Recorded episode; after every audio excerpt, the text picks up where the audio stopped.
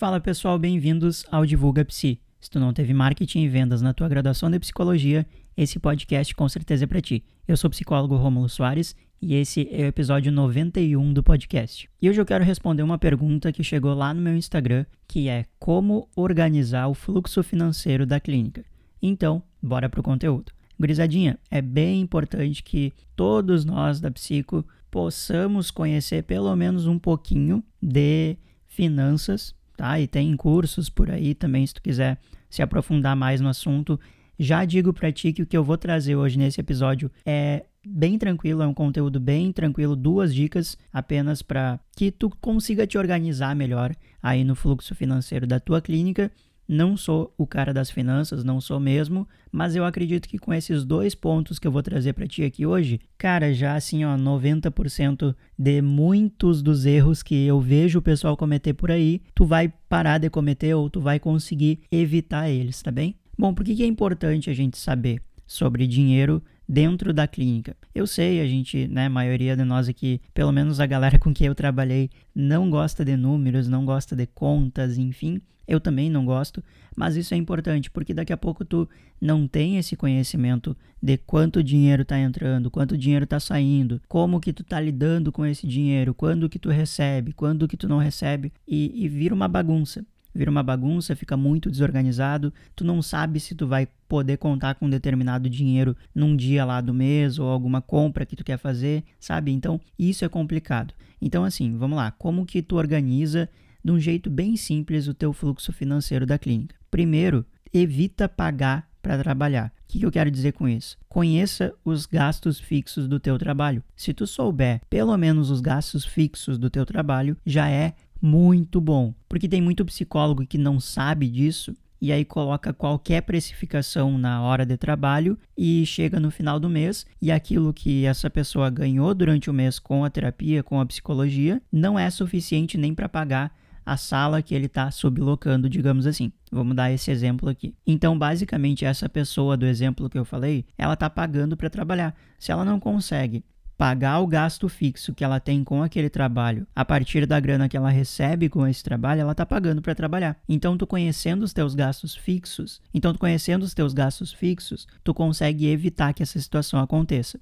Por exemplo, assim, ó, o que é um gasto fixo? Tudo aquilo, eu até comentei em um episódio anterior, não lembro qual que foi o episódio agora, mas eu falei o seguinte: um jeito bem tranquilo de entender o gasto fixo é aquela conta, aquele boleto que vai chegar de qualquer jeito, tu tendo atendido alguém naquele mês ou não tu tendo trabalhado, recebido algo ou não, aquele boleto que chega no final do mês é um gasto fixo. E antes de eu começar a gravar esse episódio aqui para ti, eu pensei, o CRP também se torna um gasto fixo nesse sentido aqui para nós da psicologia, porque tu tem que, tu, tu precisa dele para atender, então tu tem que estar tá com o CRP ativo, tem a possibilidade de parcelar, então se tu parcelou o CRP principalmente, tu tem que ajustar o ganho da tua clínica de acordo com o desconto daquele mês do CRP, o desconto da sublocação da sala que tu utiliza para fazer os teus atendimentos ou da ferramenta que tu utiliza para fazer os teus atendimentos online. Entende? Tu tem que colocar tudo isso no papel para entender e daqui a pouco não tá se surpreendendo com tudo o que tu conseguiu naquele mês, não dá conta da, do, do eu ia dizer não dá conta da conta,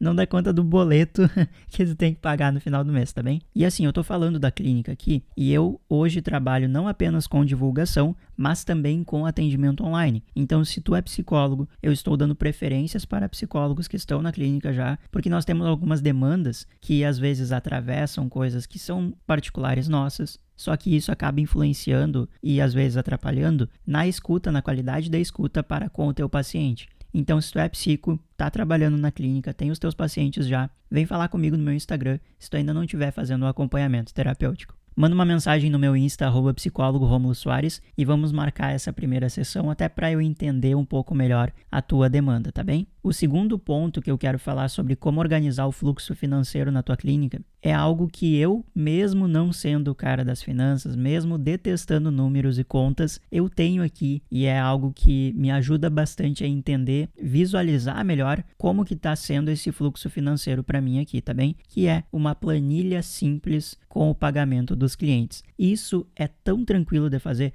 de boa assim, ó, bem de verdade mesmo se eu conseguir fazer isso, eu tenho certeza que tu consegue, porque, nossa senhora, eu, assim, abrindo o coração um pouquinho aqui, nada a ver com o episódio, mas se tu colocar uma criança para fazer uma conta matemática e colocar eu, a criança me ganha. Ela acerta o resultado e eu não.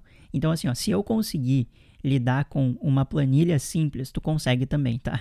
Fica bem tranquilo aí. E por que que isso é importante? Por que que eu tô recomendando isso aqui para ti? Porque dessa forma tu não fica no achismo de, ah, eu acho que eu ganhei tanto esse mês. Ah, eu acho que mês passado foi melhor que esse mês. Tu tem ali os dados certinhos para poder ter esse controle financeiro, entendeu? Então isso vai te ajudar pra caramba a sair desse achismo, a ter um controle melhor, a organizar esse fluxo financeiro da tua clínica. E não precisa fazer aquelas fórmulas que eu nem sei como fazer no Excel ou, sei lá, planilhas do Google. Mas tu tendo uma planilha simples, mês tal, paciente tal pagou tanto, tal dia, via Pix, via, sei lá, transferência bancária, sei lá o que, que tu oferece aí. Mas tu colocando apenas isso, já vai dar uma organização gigantesca em relação a tu não ter essa planilha, mesmo que seja uma planilha super simples tá bom? Então essas foram as minhas orientações para como organizar o fluxo financeiro da tua clínica. Se tu gostou do episódio, se tu gosta do podcast Divulga Psi, recomenda para os teus colegas que eles com certeza, com certeza mesmo, vão te agradecer por essa recomendação. Quase o episódio 100 já, gurizada. Tem muito episódio, muito conteúdo gratuito aqui para vocês, então compartilha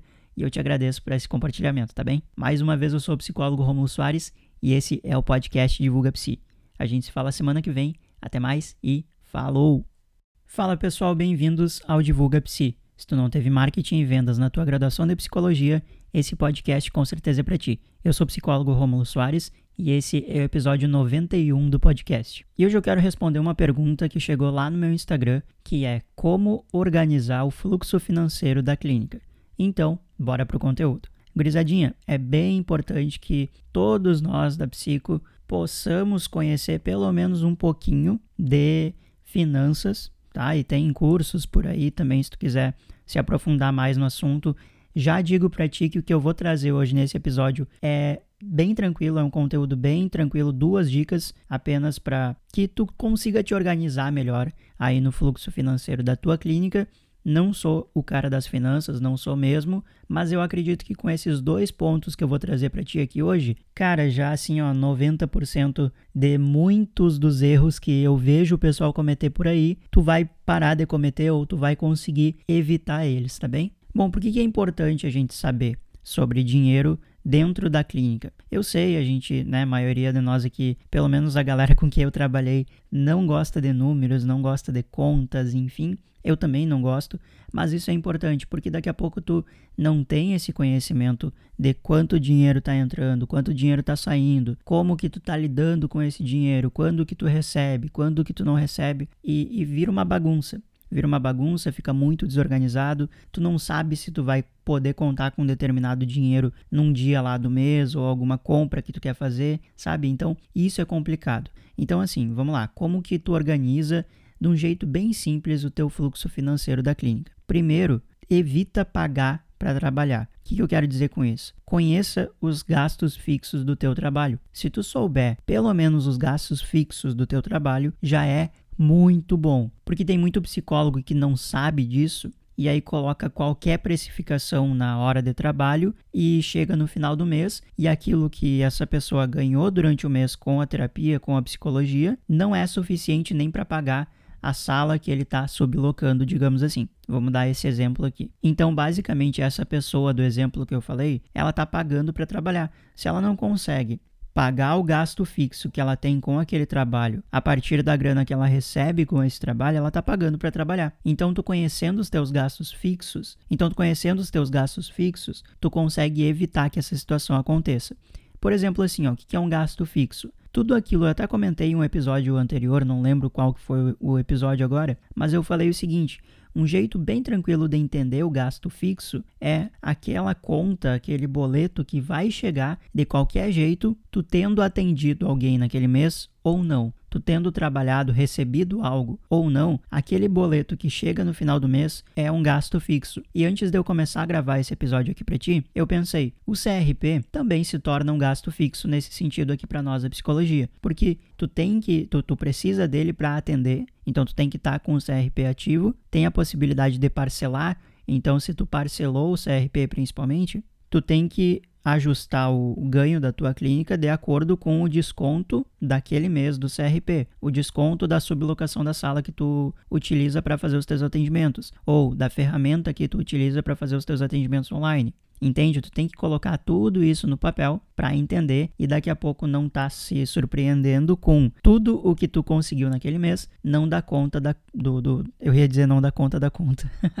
não dá conta do boleto que tu tem que pagar no final do mês, tá bem? E assim, eu tô falando da clínica aqui e eu hoje trabalho não apenas com divulgação, mas também com atendimento online. Então, se tu é psicólogo, eu estou dando preferências para psicólogos que estão na clínica já, porque nós temos algumas demandas que às vezes atravessam coisas que são particulares nossas. Só que isso acaba influenciando e às vezes atrapalhando na escuta, na qualidade da escuta para com o teu paciente. Então, se tu é psico, tá trabalhando na clínica, tem os teus pacientes já, vem falar comigo no meu Instagram se tu ainda não estiver fazendo um acompanhamento terapêutico. Manda uma mensagem no meu Insta, arroba psicólogo Romulo Soares, e vamos marcar essa primeira sessão até para eu entender um pouco melhor a tua demanda, tá bem? O segundo ponto que eu quero falar sobre como organizar o fluxo financeiro na tua clínica é algo que eu, mesmo não sendo o cara das finanças, mesmo detestando números e contas, eu tenho aqui e é algo que me ajuda bastante a entender, visualizar melhor como que está sendo esse fluxo financeiro para mim aqui, tá bem? Que é uma planilha simples com o pagamento dos clientes. Isso é tão tranquilo de fazer, de boa, assim, ó, bem de verdade mesmo. Se eu conseguir fazer isso, eu tenho certeza que tu consegue, porque, nossa senhora, eu, assim, abrindo o coração um pouquinho aqui, nada a ver com o episódio, mas se tu colocar uma criança para fazer uma conta matemática e colocar eu, a criança me ganha. Ela acerta o resultado e eu não. Então, assim, ó, se eu conseguir lidar com uma planilha simples, tu consegue também, tá? Fica bem tranquilo aí. E por que que isso é importante? Por que que eu tô recomendando isso aqui para ti? Porque dessa forma tu não fica no achismo de, ah, eu acho que eu ganhei tanto esse mês. Ah, eu acho que mês passado foi melhor que esse mês. Tu tem ali os dados certinhos para poder ter esse controle financeiro, entendeu? Então isso vai te ajudar pra caramba a sair desse achismo, a ter um controle melhor, a organizar esse fluxo financeiro da tua clínica. E não precisa fazer aquelas fórmulas que eu nem sei como fazer no Excel ou, sei lá, planilhas do Google. Mas tu tendo uma planilha simples, mês tal, paciente tal pagou tanto, tal dia, via Pix, via, sei lá, transferência bancária, sei lá o que, que tu oferece aí. Mas tu colocando apenas isso, já vai dar uma organização gigantesca em relação a tu não ter essa planilha, mesmo que seja uma planilha super simples tá bom? Então essas foram as minhas orientações para como organizar o fluxo financeiro da tua clínica. Se tu gostou do episódio, se tu gosta do podcast Divulga Psi, recomenda para os teus colegas que eles com certeza, com certeza mesmo, vão te agradecer por essa recomendação. Quase o episódio 100 já, gurizada. Tem muito episódio, muito conteúdo gratuito aqui para vocês, então compartilha e eu te agradeço por esse compartilhamento, tá bem? Mais uma vez eu sou o psicólogo Romulo Soares e esse é o podcast Divulga Psi. A gente se fala semana que vem. Até mais e falou!